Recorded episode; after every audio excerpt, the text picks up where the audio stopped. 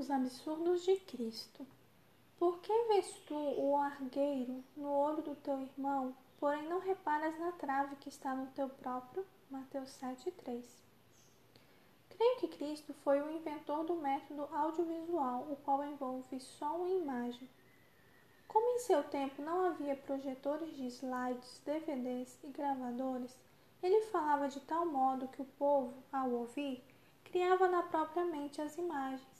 Assim, as lições de Cristo se tornavam inesquecíveis.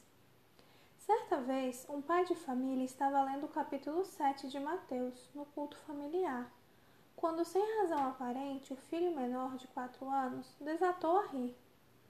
O pai o repreendeu, dizendo-lhe que o culto era um momento sagrado e, portanto, não era hora de rir. Mas o menino, mal podendo se conter, explicou que achara engraçado o texto que o pai acabara de ler. O pai releu o texto e descobriu que, de fato, a passagem continha uma boa dose de humor que ele jamais havia percebido.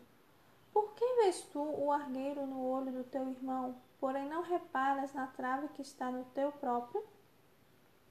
As crianças alegres reconhecem facilmente o caráter absurdo de qualquer coisa, e as coisas absurdas as fazem rir. E aí estava algo duplamente absurdo. Um indivíduo com um poste atravessado no olho procurando um cisco no olho de seu irmão. Com tal ilustração vívida, as multidões jamais se esqueceriam da lição que Cristo quis ensinar. Ninguém deve julgar o outro. Só quem estiver sem pecado tem o direito de procurar faltas nos outros. Outro absurdo explorado por Cristo. Ninguém, depois de acender uma candeia, a cobre com um vaso ou a põe debaixo de uma cama. Pelo contrário, coloca-a sobre um velador, a fim de que os que entram vejam a luz. Lucas 8,16. Nessa passagem há também um duplo absurdo primeiro é que um lampião debaixo de uma cama não ilumina a sala.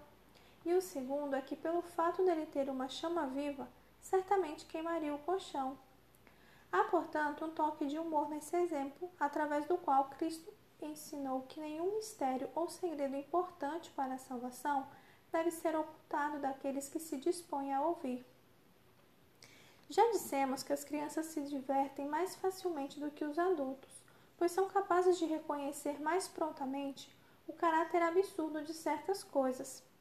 E se reconhecemos que Cristo era um homem bem-humorado, descobriremos uma profundeza ainda maior em sua afirmação de que quem não receber o reino de Deus como uma criança, de maneira nenhuma entrará nele. Marcos 10, 15. Que Deus conserve em nós o espírito inocente de uma criança, que é um traço de todo herdeiro do reino.